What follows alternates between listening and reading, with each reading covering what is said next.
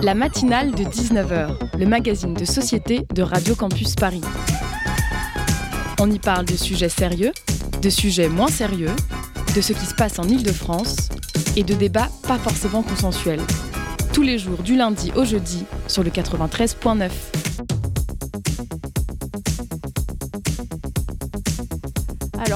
commencer euh, cette émission, je vous avoue que j'avais du mal à faire un choix. Je voulais parler écologie, féminisme, enfin politique en gros. Donc j'ai regardé l'actualité, j'ai regardé Twitter, j'ai continué, j'ai regardé tout le fil d'actualité, j'avais pas d'idée et là je suis tombée sur une publication.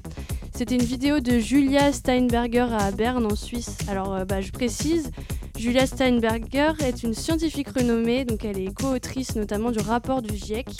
Sur cette vidéo, euh, la scientifique elle est allongée au sol une action non violente, hein, mais euh, qui, lui a quand même tout, qui lui a tout de même valu une arrestation par la police. Donc, euh, bah, je le rappelle, le GIEC, c'est le groupe d'experts intergouvernemental sur l'évolution du climat.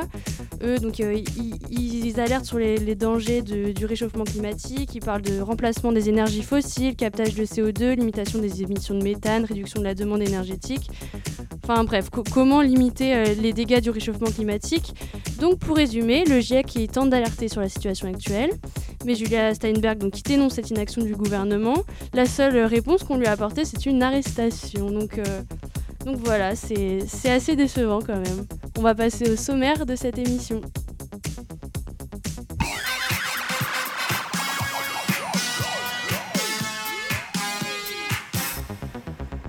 Au programme de cette belle matinale, on parlera de la création de la communauté politique européenne créée pour euh, échanger sur les thématiques de l'Europe et notamment sur la guerre en Ukraine. Donc euh, pour recontextualiser, il y a 44 pays européens qui en sont membres et qui se sont réunis à Prague. Euh, on questionnera Gaëlle Guichard, qui est ancienne journaliste et spécialisée dans ces questions. Ensuite, vous entendrez une petite chronique sur le film Novembre, sorti le 5 octobre et réalisé par Cédric Jiménez, j'espère que je le prononce bien. C'est le même réalisateur que Bac Nord notamment. Puis c'est Maxime qui interviendra pour parler de je ne sais en quel personnage et quelqu'un qui s'empara de son corps une nouvelle fois comme ça arrive euh, toutes les semaines. On ne le sait pas encore. Et puis donc il y aura aussi euh, Eléa qui va venir nous faire une petite revue de presse. Et donc aujourd'hui je partage le studio avec Ange, Guilhem, Flora, Eléa et l'autre côté de la vitre. Donc j'aperçois euh, le fameux Maxime à la régie et aussi Sonia et Gabriel. Que de nouveaux et nouvelles bénévoles qui passeront aujourd'hui à l'antenne, c'est super. D'ailleurs j'en profite pour rappeler que vous aussi, auditeurs, auditrices, vous pouvez vous lancer dans cette sublime aventure. La matinale de 19h avec nous pour ce début de matinale, Gaël Guichard, Ange et Guilhem, nos intervieweurs du jour. Je vous laisse la parole. Bonjour, alors. Bonjour. Bonjour Gaël Guichard, vous êtes ancienne journaliste, russophone, euh, spécialiste de l'ex-URSS. Vous avez été notamment chef d'équipe adjointe, chef d'équipe adjointe à Lugansk au sein d'une mission spéciale d'observation de l'OSCE, donc Lugansk, je précise, c'est en Ukraine. Alors, le 6 octobre 2022, 43 chefs d'État et de gouvernement se sont réunis à Prague. Pourquoi, tout simplement? Quel est le but de, ce nouvel organisme Bonjour. Euh, le but de ce nouvel organisme, pour l'instant, le but affiché en tout cas, c'est de créer une communauté politique qui puisse résoudre un certain nombre de questions et d'enjeux politiques et qui soit plus élargie que euh, l'Union européenne, qui est elle-même une communauté politique, mais avant tout une communauté aussi économique à la base. Euh, est-ce que c'est la première fois qu'autant d'États de, européens euh, se, réunissent ou est-ce qu'il euh, y a des précédents? Est-ce que par le passé déjà autant d'États se sont réunis Et puis si c'est le cas, à quelle occasion Dans quel contexte? Alors, il y a déjà eu des, réunions d'autant d'États et surtout, il y a l'existence de ce qu'on appelle l'Organisation pour la sécurité et la coopération en Europe, qui réunit 57 euh, pays, dont euh, tous les pays européens, qu'ils fassent ou non partie de l'Union européenne. néanmoins, cette organisation qui a été créée en 1992, elle ne réunit pas des chefs d'État. Là, on a eu une réunion de chefs d'État, c'est quelque chose d'assez exceptionnel. D'accord, mais on a un peu l'impression qu'en dehors du fait symboliquement de rassembler 43 chefs d'État, il n'y a pas forcément de dénominateur commun entre eux, que ce soit dans leur trajectoire, dans leur vision de la politique internationale en ce moment. qu'est-ce qu'ils vont concrètement faire en fait? Alors, ce qu'ils vont concrètement faire, c'est très difficile pour euh, un observateur, même expert d'une zone, de répondre à cette question.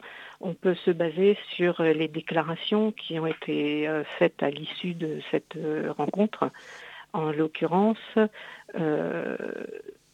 peut-être déjà essayer de se mettre d'accord sur des orientations communes aux 44 pays vis-à-vis d'un certain nombre de questions politiques et géopolitiques ce qui déjà, comme vous l'avez dit, euh, serait euh, un pas en avant par rapport à une situation actuelle où beaucoup de ces pays qui se sont réunis euh, à Prague sont soit en conflit, soit sur une position politique vis-à-vis de leurs voisins qui n'est pas obligatoirement celle de l'Union européenne ou celle des, des pays euh, constituant euh, cette réunion.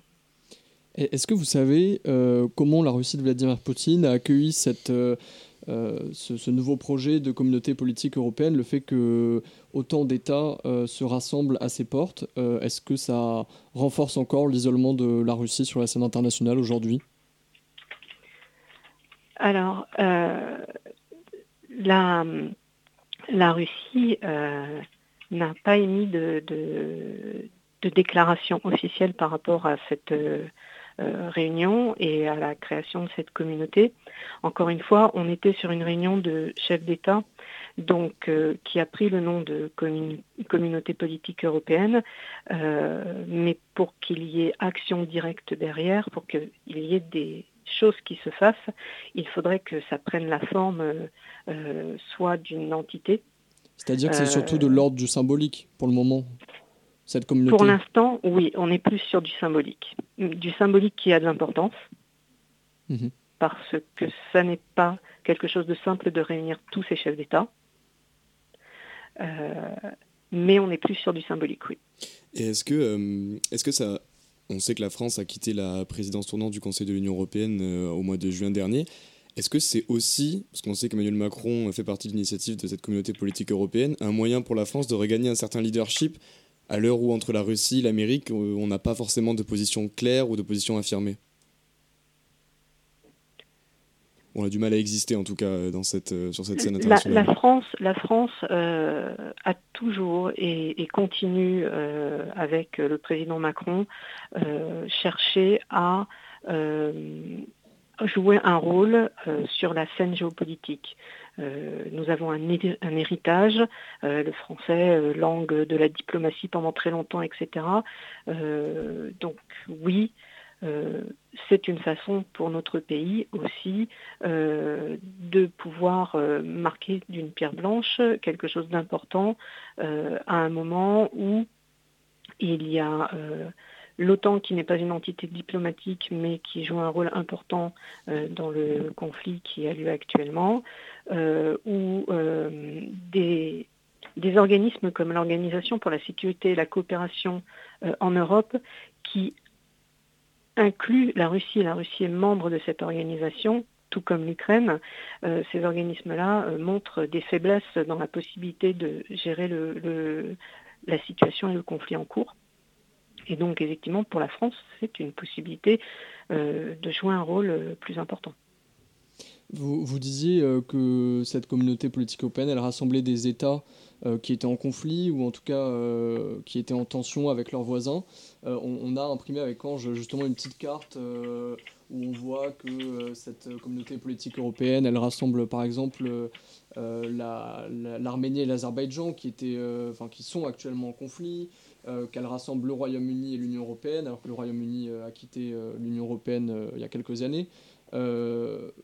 Donc c'est vrai qu'on se demande en fin de compte que font tous ces États ensemble et, euh, et, est-ce que au-delà du symbolique, euh, effectivement, ils pourront partager une politique de défense commune ou euh, une politique, une approche diplomatique commune? Quel regard vous portez là-dessus? Alors sur la question de pouvoir mener une politique de défense commune, Aujourd'hui, déjà, c'est une question que l'Union européenne n'arrive pas à régler. Mhm. Euh, il n'y a pas de politique de défense commune, ou en tout cas, il n'y a pas de politique de défense commune euh, qui soit euh, formalisée en termes d'armée européenne ou en termes de, de commandement généralisé européen au niveau de l'Union européenne. Donc, on n'en est pas là. On n'en est pas là aujourd'hui. On est sur 44 pays qui se sont rencontrés, 44 chefs d'État, et qui ont euh, acté le fait que euh, au niveau de l'Europe, il y avait un conflit euh, et un pays qui pèse à la fois politiquement, économiquement en Europe, qui est à l'initiative de ce conflit, et que les autres pays, les pays voisins, ont besoin de se concerter et de se mettre d'accord euh, sur comment ils agissent. Oui, allez-y, vous, aviez, vous aviez fini? Oui. D'accord. Mais euh, en même temps, on s'aperçoit que en satellite de cette réunion, il y a eu beaucoup d'autres euh, enjeux qui étaient également présents. On pense notamment au fait que le, on pense aux déclarations du Premier ministre serbe qui en attendait beaucoup par rapport à la propre adhésion de son pays à l'Union européenne. On peut penser au clash entre la Grèce et la Turquie. Donc, est-ce qu'il n'y a pas en fait un risque que cette réunion, au-delà d'être euh, un symbole d'unité face à la Russie, elle exacerbe ou elle, serve un peu d'un énième forum pour discuter des enjeux qui sont déjà présents? Alors, euh, qu'elle exacerbe? Ça paraît peu probable. Euh, au contraire, qu'elle soit un énième forum, oui. Aujourd'hui, j'ai envie de dire, toute plateforme qui permette à un moment donné de d'amener des pays euh, sur une table euh, de discussion euh, sur des conflits gelés comme l'Azerbaïdjan et l'Arménie. Alors, l'Arménie et l'Azerbaïdjan ne sont pas en conflit, que je ne vous dise pas quelque chose qui me soit faux, mais l'Azerbaïdjan donc avait perdu une partie de son territoire en 1994 lorsque le Nagorno-Karabakh a fait sécession. En 2020, euh, suite à une opération militaire d'ampleur, euh, l'Azerbaïdjan a repris la moitié du territoire qui avait fait sécession, qui est donc redevenu azerbaïdjanais. L'autre moitié est aujourd'hui toujours la République du Nagorno-Karabakh, mais avec une présence euh, de, militaires russes pour le maintien de la paix. pourquoi est-ce que c'est un sujet de conflit avec l'Azerbaïdjan? Parce que le Nagorno-Karabakh, qui était complètement enclavé entre l'Azerbaïdjan, l'Arménie et l'Iran, n'avait finalement que l'Arménie euh, comme voie euh, de contact économique avec le reste du monde. Euh, ce pays n'a jamais été reconnu par les pays de l'ONU, mais néanmoins il existait, il fonctionnait, et il fonctionnait notamment parce que l'Arménie permettait transfert de personnes, mouvement de marchandises, etc., sur sa frontière entre donc ce qui était la République du Nagorno-Karabakh et l'Arménie.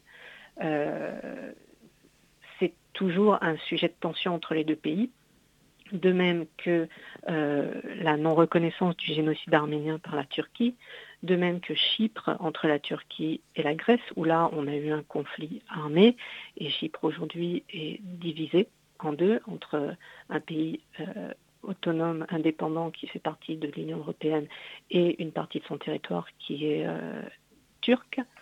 Donc oui, il y a encore beaucoup de conflits euh, territoriaux en Europe ou aux marges de l'Europe, si l'on veut considérer la Turquie, l'Azerbaïdjan et l'Arménie comme les marges de l'Europe. et toute opportunité pour faire s'asseoir des chefs d'État sur ces questions-là est une opportunité à saisir. Mhm. Qui, reste aujourd'hui euh, Est-ce que euh, Vladimir Poutine euh, a encore des alliés, même dans le monde, parce qu'on voit que les, États européens se rassemblent Est-ce que la Chine soutient encore Vladimir Poutine? On sait qu'elle a montré un soutien timide, que c'est qu'elle a une position qui n'est pas forcément toujours très claire. La, comme vous le dites, la Chine a une position, une position assez claire en fait, c'est-à-dire mhm. que la Chine euh, ne et, la position de la Chine, pardon, excusez-moi, je ne suis pas une spécialiste de la Chine, d'où le fait que... Voilà. Mais ce que j'en sais, c'est que la position de la Chine par rapport à ce conflit, elle est plutôt de soutenir la Russie. Néanmoins, la Chine elle-même euh, a des prétentions sur euh, des régions du monde, je pense notamment au Tibet ou des pays. donc, dans ce sens-là, le, fait que la Russie s'affirme euh, par rapport à des populations qui, soi-disant, voudraient leur autonomie pour être rattachées à la Russie, euh, peut servir les intérêts de la Chine. Néanmoins, la Chine est aussi euh, en situation complexe, par exemple, avec le Turkestan oriental qu'elle appelle le Xinjiang, euh, où, là, on a une population euh, ouïghour qui, ne veut pas rester en Chine et qui pourrait faire sécession, euh, ou qui pourrait en tout cas vouloir manifester l'envie d'avoir des, droits d'autonomie. et c'est extrêmement réprimé par la Chine. Tout ce qui se passe au Turkestan oriental, on a des vrais de, questions de droits de l'homme avec euh, euh, un régime qui réprime toute tentative d'affirmer une culture ouïghour. Donc la Chine, euh, finalement, est sur une position où, je, dirais, le wait and see, comme disent les Anglais, c'est-à-dire, si la Russie arrive à ses fins, elle la soutiendra. Si la Russie est vraiment mise en difficulté, la Chine prendra une position de retrait. D'accord. Euh, pour ce qui est de la, pour ce qui est de la, position de la communauté, la communauté politique européenne par rapport au leadership américain, quel est le regard de l'administration américaine euh, sur, à ce niveau-là, puisqu'on sait que l'OTAN a, eu, a connu un regain de force avec cet, un regain d'utilité, de légitimité avec ce nouveau conflit Ukraine-Russie. Est-ce que le fait que les Européens s'unifient et s'emparent de la question par eux-mêmes, c'est plutôt vu comme une bonne chose, une mauvaise chose pour les Américains?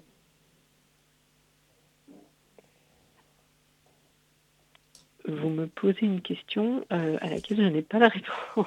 c'est pas grave, vous nous apportez déjà beaucoup de beaucoup d'éléments sur, tout le reste. En fait, comme je disais à vos et comme vous l'avez bien dit, ma sphère de spécialité est essentiellement l'ex-URSS.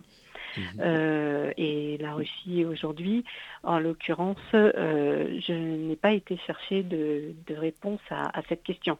Ce qui est sûr, c'est que, comme vous le dites, l'OTAN euh, voilà, on a par exemple, si on prend la Finlande, qui était présente à cette, euh, réunion, euh, la Finlande est restée neutre pendant très longtemps. Et on considère qu'il y a un peu plus de 50 000 Russes qui vivent en Finlande dont environ, si je ne me trompe pas, 25% qui sont euh, des Russes finlandais en fait, et le reste ce sont des personnes qui viennent y faire euh, des affaires, euh, qui sont des migrants temporaires, etc., qui travaillent sur place. la Finlande a, demandé en fait l'adhésion à l'OTAN au début des années 2020 et la population était relativement neutre, voire plutôt euh, tenté par le fait de ne pas adhérer à l'OTAN, justement pour conserver des bonnes relations avec la Russie. Euh, le conflit ukrainien, l'intervention militaire russe en Ukraine a fait balancer la population euh, qui, suivant certains sondages récents, montrerait jusqu'à 60% de prise de position en faveur d'une adhésion à l'OTAN. Donc l'OTAN, comme vous le dites, est plutôt renforcée par ce que fait la Russie. Euh, L'OTAN n'est pas une entité politique. Euh, ce que se voudrait la communauté politique européenne. On est sur une entité militaire de d'action pour euh, soit euh, maintenir la paix, soit intervenir en cas de conflit qui, qui irait à l'encontre de, de, traités ou de droits internationaux. Gaël Guichard, merci. On vous retrouve juste après une petite pause musicale si vous voulez bien.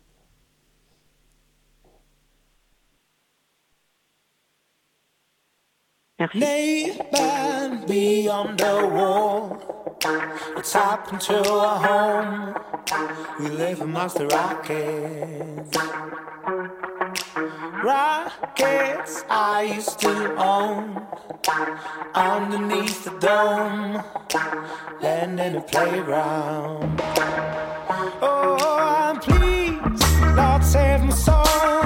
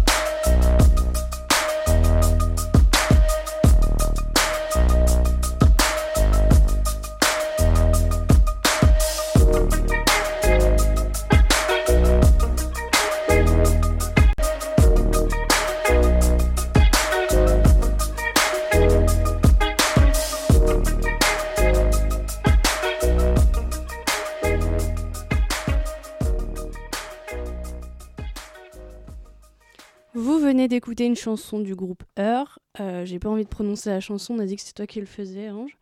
Oui, c'est une chanson du groupe Earth qui s'appelle The Neighborhood. Her the Neighborhood. Yes, voilà. Parce que là, mon accent euh, passe pas très bien. Donc, c'est euh, Victor Solf, euh, un des deux chanteurs du groupe, qui a d'ailleurs sorti un album solo. Donc, si ça vous intéresse, vous pouvez aller l'écouter. avec nous ce soir, Gaëlle Guichard, ancienne journaliste russophone, spécialiste de l'ex-URSS et ancienne chef d'équipe adjointe à Lugansk au sein de la mission spéciale d'observation en Ukraine de l'OSCE. Donc aujourd'hui, on parle de la communauté politique européenne qui a eu lieu à Prague et puis de la guerre en Ukraine. Donc je rends le micro à mes camarades. Oui, alors au sujet justement du lien entre la communauté politique européenne et la guerre entre l'Ukraine et la Russie, depuis qu'elle s'est rassemblée, cette communauté politique, le 6 octobre, entre-temps, on a vu le pont de Kerch qui relie l'Ukraine à la Crimée être bombardé. On a vu également les villes ukrainiennes de Lviv et de Kiev être également bombardées. Alors ce n'était pas des positions militaires, c'était des, bâtiments civils qui ont été bombardés. Est-ce que, Gaël Guichard, les issues diplomatiques s'éloignent inexorablement dans ce conflit? Euh, les issues diplomatiques dans ce conflit euh, sont quasi inexistantes depuis le début, Euh, dans le sens où Vladimir Poutine a- s'est mis dans une position où il peut difficilement reculer. Et donc, euh, de ce fait, pour qu'il y ait issue diplomatique, pour qu'il y ait négociation, euh, il faudrait que une ou plusieurs des parties euh, en lice se mettent d'accord pour faire des compromis. Et aujourd'hui, Vladimir Poutine n'est pas prêt à faire de compromis. Sur, euh, sur la, la Russie, euh, Vladimir Poutine a, décrété très récemment la, mobilisation partielle de 300 000 euh, hommes. Euh, et dans la foulée, le chiffre de 700 000 Russes ayant fui leur pays a été avancé. D'abord, est-ce que ce chiffre vous semble crédible et, et qu'est-ce que cela dit de l'état d'esprit de la population russe?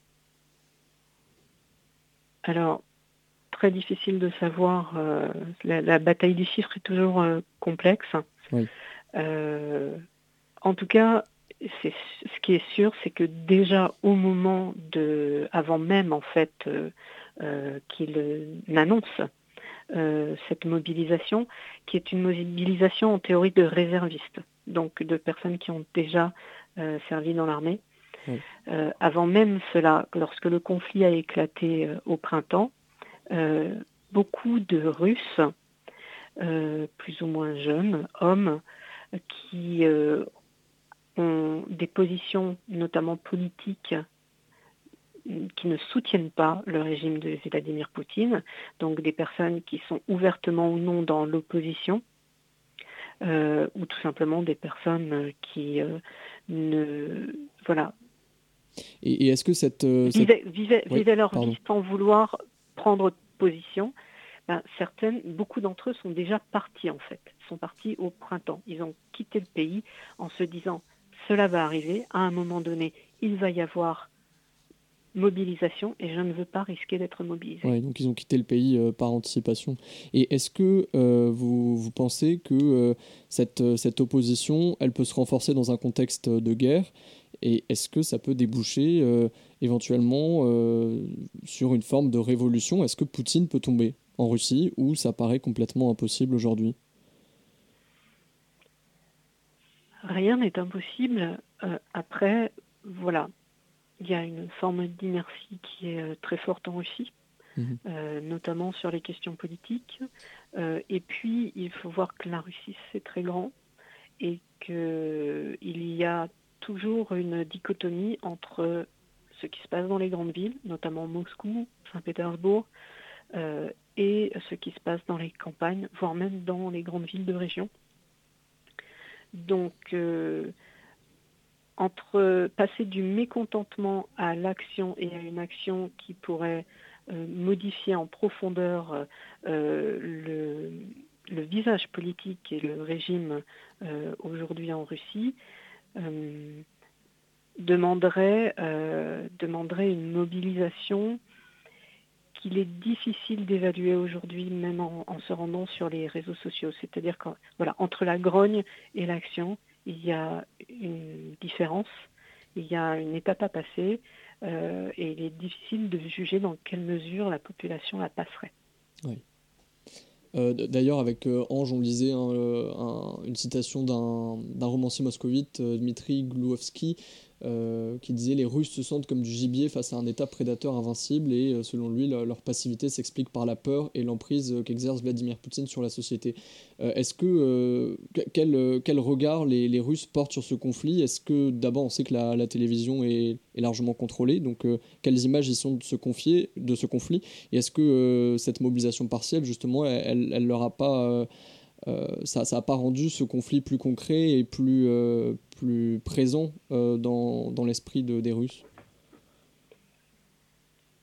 L'image que les, les Russes, alors, c'est toujours très compliqué de dire les Russes, hein, on parle Ouais. de 170 000 personnes, M- mais ce qui est sûr, c'est qu'effectivement, euh, ce qui est communi- communiqué sur euh, les médias euh, officiels et sur les grands médias hors, je dirais, Internet, c'est une image euh, qui va dans le sens du discours officiel. Donc euh, euh, la Russie euh, est intervenue dans le cadre d'une opération spéciale euh, pour euh, aider euh, le peuple ukrainien en proie avec un gouvernement euh, néo-fascisant.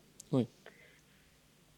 Aujourd'hui, le discours a un petit peu changé, il s'est légèrement modifié dans le sens où notamment le terme de guerre est entré dans le code pénal euh, suite à un vote de la Douma euh, pour, euh, sur, sur ce qui pouvait être autorisé ou non d'être dit par rapport à, à ce conflit. Néanmoins, les, voilà, comme je disais, tout dépend. Les échos que j'en ai, euh, eh bien, si je vais m'adresser à des personnes qui sont déjà euh, finalement euh, euh, en opposition au régime actuel, ces personnes-là savent très bien de quoi ils retournent.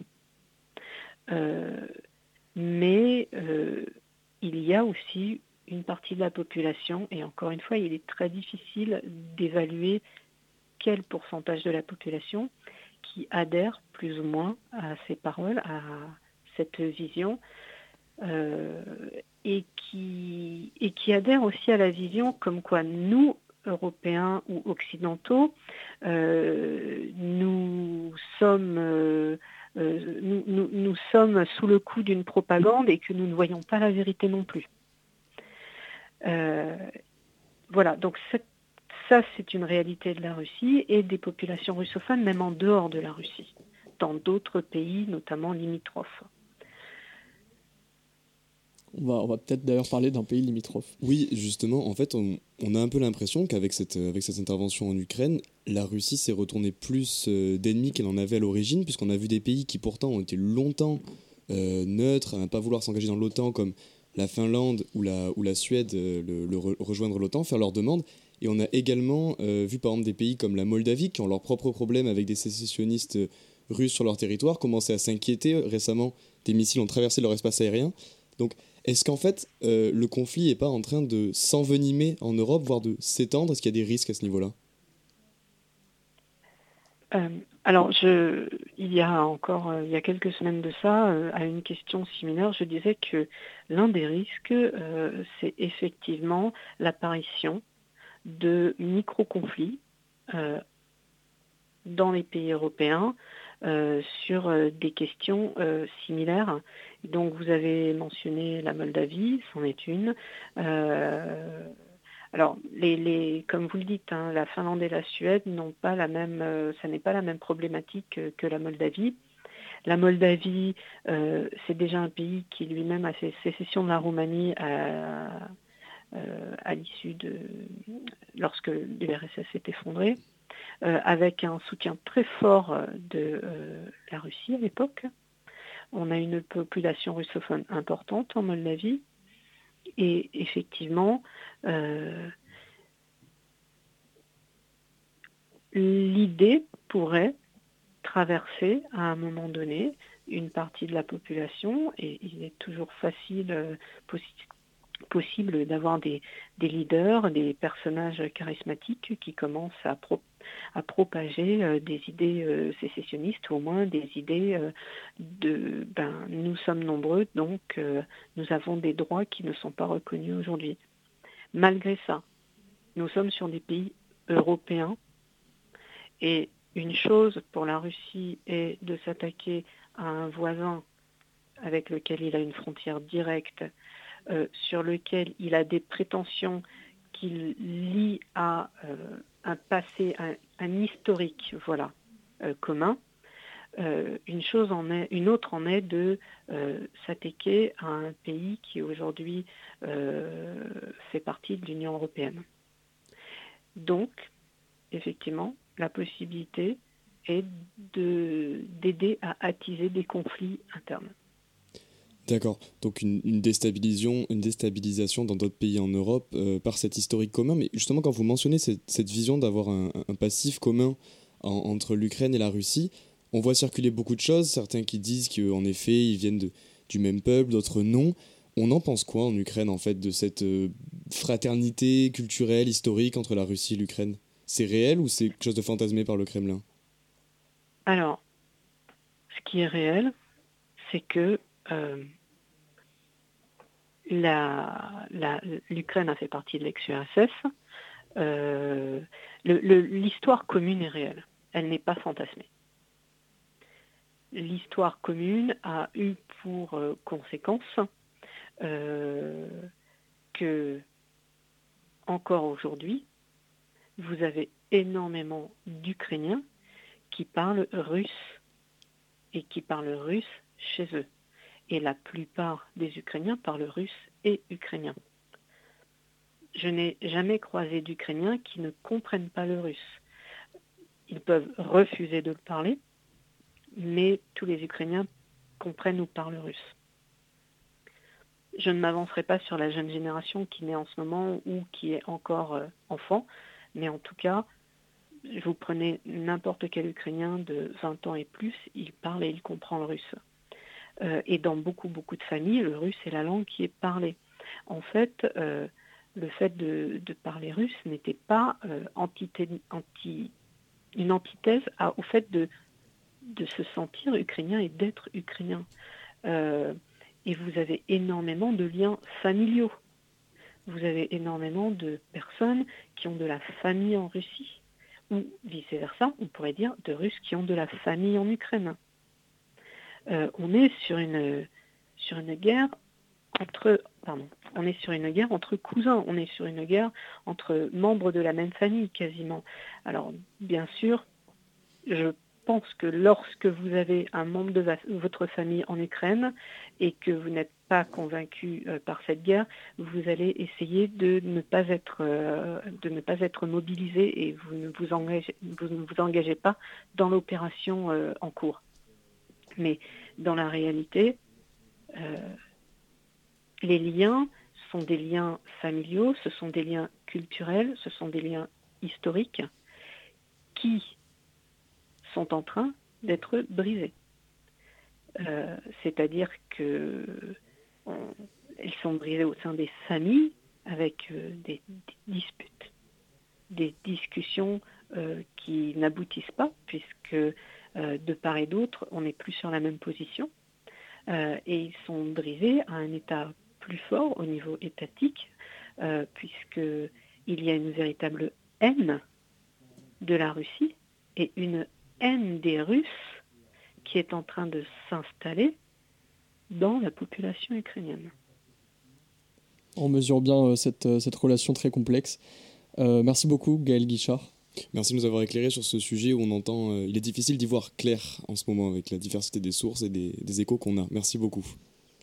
Je Merci. vous en prie. Merci Gaël Guichard, donc je le rappelle, ancienne journaliste russophone, russophone pardon, spécialiste de l'ex-URSS et euh, qui est également passée en Ukraine et tout ça. Maintenant, ça va être au tour de Flora de réaliser une petite chronique, mais juste avant ça, on va écouter une petite musique. C'est Magenta, c'est les anciens de- du groupe de Fauve avec leur musique AC.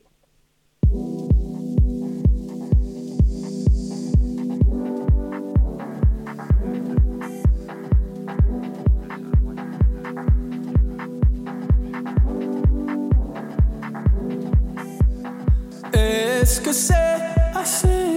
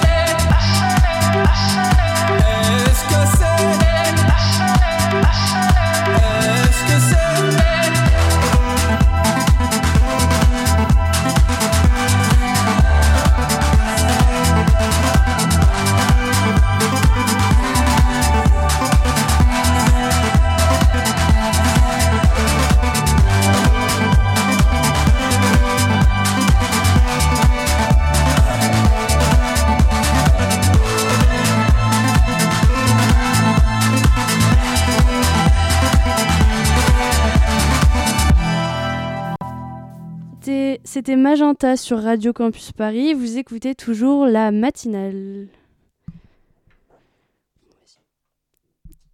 Est-ce qu'on. Ouais, c'est bon? Pardon. Bonsoir, cette fois-ci c'est Flora qui vient nous parler du film Novembre qui est sorti mercredi dernier. Flora, on t'écoute. Simples curieux, bonjour. La rentrée de Radio Campus s'est déroulée il y a tout juste un mois et le cinéma français a aussi remis son cartable sur son dos pour nous proposer de très belles œuvres.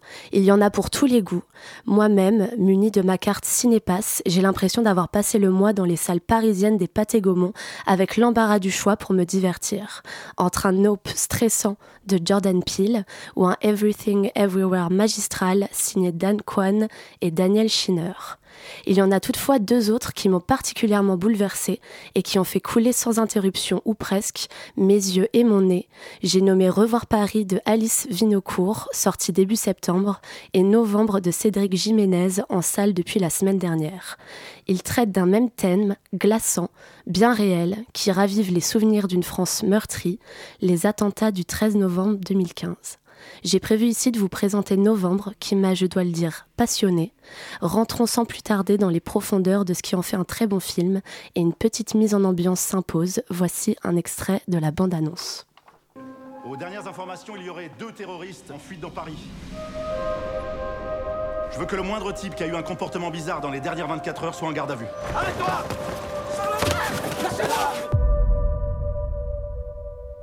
Faisait quoi le soir du 13 novembre? Ce film nous replonge donc dans la soirée des attaques du point de vue des forces antiterroristes qui doivent gérer la crise en cours, organiser la défense des lieux et fermer les frontières de la ville. Mais surtout, il met en scène l'après, les suspects en fuite et leur recherche active pendant cinq journées décisives. J'ai dit précédemment que j'avais trouvé ça passionnant et pour cause, j'ai eu l'impression que leur travail était totalement méconnu. C'est ce qui rend le scénario de Olivier Demangel si audacieux et nécessaire. Mais alors, c'est pas Cédric Jiménez qui a écrit le scénario Novembre? Non, en fait, on lui a envoyé. Au début, il était assez réticent euh, à l'idée de s'emparer d'un film sur les événements du 13 novembre, tant le sujet est sensible, mais l'angle adopté l'a convaincu. Il l'a réalisé, je trouve, avec brio, en faisant preuve d'un montage dynamique qui tient en haleine. Le film est également porté par de très bons acteurs, un Jean Dujardin un peu trop présent à mon goût, mais excellent en chef de la sous-direction antiterroriste, une Anaïs Desmoutiers qui se révèle avoir un des rôles les plus émouvants et humains, et une Sandrine Kiberlin dont le faciès sait bien reproduire la gravité des événements. On ne peut omettre de mentionner Lina Coudry, dont le jeu d'actrice comprend quelques fausses notes, mais qui reflète au final la confusion et la tension de son rôle. Spoiler alerte, elle joue Sonia, une femme extrêmement courageuse, aujourd'hui témoin protégée de l'État sous une fausse identité, dont le témoignage a permis de retrouver la trace du terroriste Abdelhamid Abaoud, le chef opérationnel des attentats. Ce dernier périra durant l'assaut de Saint-Denis, une des dernières scènes du thriller. Jiménez ne propose rien de bien nouveau cinématographiquement parlant, mais il est efficace dans son style pour proposer au public des scènes d'action brutes qui le scotchent au siège et durant lesquelles il se retient de respirer. La promotion de novembre l'a présenté comme le film coup de poing de la rentrée et il a connu un bon démarrage au box-office, mais si toutefois vous n'en avez pas entendu parler, Foncez. Vous sortirez sûrement avec les yeux un peu rougis et remués, mais trois mois après la fin du procès des attentats, il met en lumière une facette du travail des forces antiterroristes qui mérite d'être connue. Merci beaucoup Flora pour cette, con- pour cette chronique. On va, on va s'accrocher et puis on va aller le voir novembre. Maintenant, c'est au tour d'Eléa de nous faire sa revue de presse. La matinale de 19h sur Radio Campus Paris. Eléa est en studio ce soir, elle va nous faire une petite revue de presse, comme le disait Ange. Bonjour Eléa, c'est à toi.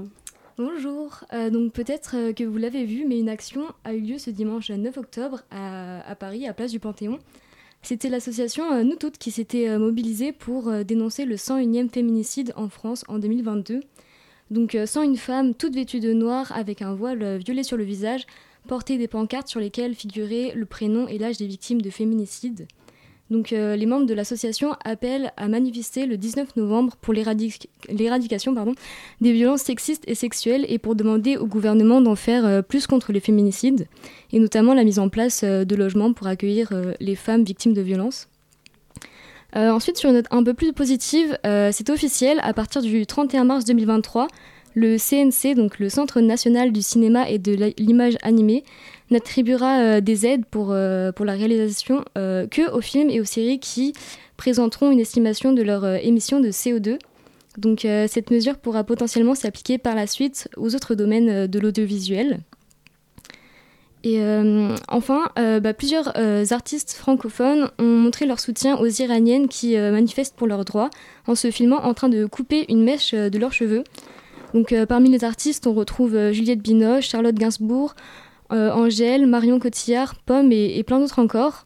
Et, de même, à travers le monde, c'est en plein pendant le Parlement européen qu'une députée suédoise s'est coupé les cheveux en demandant l'arrêt immédiat des violences contre les femmes en Iran. Merci Eléa. D'ailleurs, j'en profite pour vous informer que ce soir, il y a une soirée de soutien et d'information sur la révolte iranienne. Et donc l'avant-première du film Aucun ours qui sera diffusée. Et sinon, bah, à l'occasion de la journée internationale du droit des filles, on avait réalisé une interview à ce sujet avec euh, Plan International euh, la semaine dernière. Donc c'est aujourd'hui, la journée internationale du droit des filles. L'ONG Plan International France diffusera en avant-première le film Annie Colère de Blandine Lenoir. Et donc ce sera en présence de Julie Gaillet, qui est l'ambassadrice euh, de, de ce mouvement cette année. Mouvement, le film parlera donc du mouvement pour la liberté de l'avortement et de la contraception. Il était minuit C'était pas de l'ennui. J'étais un peu fatiguée. J'ai pris un dernier verre et puis une cigarette. Les lumières dansaient, elles éclairaient ses yeux. C'étaient les reflets d'une femme à la peau bleue, d'une femme à la peau bleue. Je suis rentrée tard, elle m'a suivi. Je crois plus au hasard cette nuit. Je connais pas son nom, ni même son adresse. Je me souviens au fond que de sa tendresse. J'ai pris un dernier verre et puis une cigarette d'une femme à la peau bleue.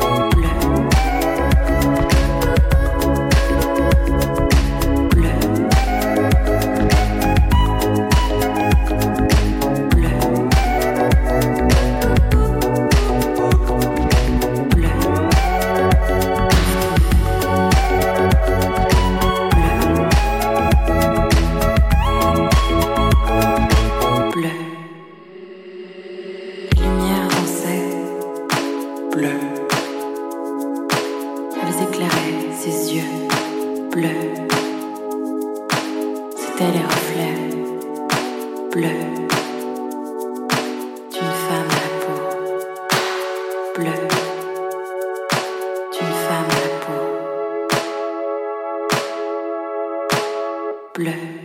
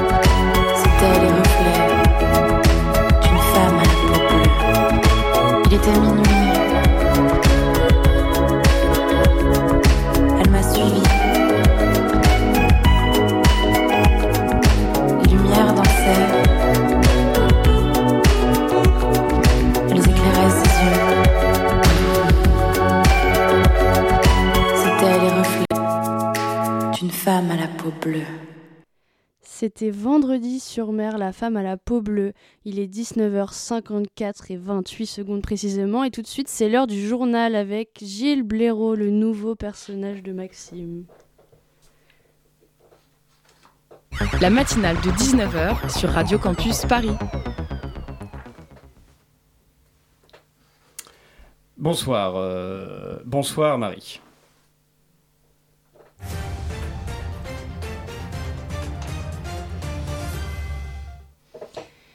Bonsoir, euh, donc euh, Gilles. Bonsoir Marie, bonsoir Ange, bonsoir à tous. Je redis bonsoir Non, je rigole, c'est. donc, fait divers. Drame en Isère, une femme confond son fils avec son grippin. C'est à la fin de la journée que la professeure d'école du petit Léo s'est étonnée de faire court à un grippin. L'enfant a été retrouvé sain et sauf dans la cuisine et la bouche pleine de pain de mie. Disparition. Dénouement dans l'histoire de la disparition de la petite Stéphanie. Ses parents avaient alerté le commissariat vendredi dernier. Après investigation, la police a rappelé au couple que leur fille ne s'appelle pas Stéphanie dans la mesure où ils n'ont jamais eu d'enfant. Les parents se sont dit soulagés. Accident de la route. Plus de peur que de mal dans cette collision frontale entre deux voitures sur une départementale dans l'Ain. La conductrice fautive avait perdu le contrôle de son véhicule et a déclaré à la police Je me suis trompé, je m'étais assise derrière.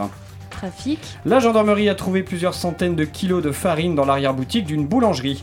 Le boulanger a été rapidement placé en garde à vue, le préfet a félicité les gendarmes, mais a nuancé son propos en rappelant que la détention de farine n'était absolument pas illégale, de surcroît dans une boulangerie. Les gendarmes ont immédiatement relâché le boulanger. Politique maintenant. Rebondissement dans le scandale de l'élection de délégués de la classe de CE2 d'école primaire de Villeparois. Après l'histoire des faux bulletins rédigés sur des emballages de carambar, on apprend que le petit Sacha aurait été vu en train de donner une boîte de cocobat à Raphaël, très influent dans la classe puisque ses parents ont une piscine. La petite Luna réclame la démission de Sacha et demande l'organisation d'une nouvelle élection. Science. Les hérissons savent-ils jouer à Candy Crush? C'est la question que se sont posées les scientifiques de l'Institut du Massachusetts après avoir laissé 4 hérissons devant des iPhones pendant plus de 3 semaines. Les scientifiques ont pu remarquer que les animaux ne savaient pas du tout jouer à Candy Crush. Les hérissons sont morts puisque les scientifiques avaient oublié de les nourrir.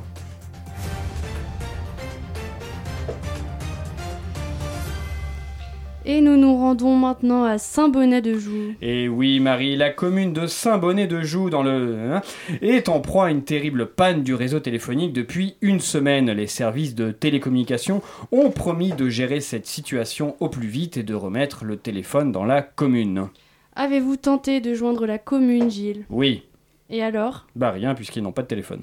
Sport à présent. Kylian Mbappé a déclaré qu'il souhaitait quitter le PSG. Des réactions, Gilles? Oui, je m'en fous. Royaume-Uni, le couronnement du roi Charles aura lieu le 6 mai 2023. Des réactions, Gilles? Et oui, Marie, je m'en fous également. International maintenant, la guerre en Ukraine. Et oui, Marie, une situation de plus en plus problématique puisque je ne sais toujours pas où se trouve Quoi donc? l'Ukraine. Ah, merci Gilles. C'est la fin de ce journal. Mais non. Mais si. D'ailleurs, ben, c'est vraiment la fin de ce journal, c'est la fin de la matinale. Merci à toutes et à tous de nous avoir écoutés. Merci euh, Maxime pour ce nouveau personnage euh, encore euh, très sympathique. Mais de rien, avec plaisir. Donc en studio, on était avec Eléa, Ange, Flora, là il y a Maxime qui est là, Guilhem juste derrière moi. À la réalisation, donc Maxime aussi qui a fait une partie, Gabriel, Sonia. Merci à toutes et à tous de nous avoir écoutés. Rejoignez-nous à la matinale si ça vous intéresse, vous êtes les bienvenus et à demain pour de nouvelles aventures.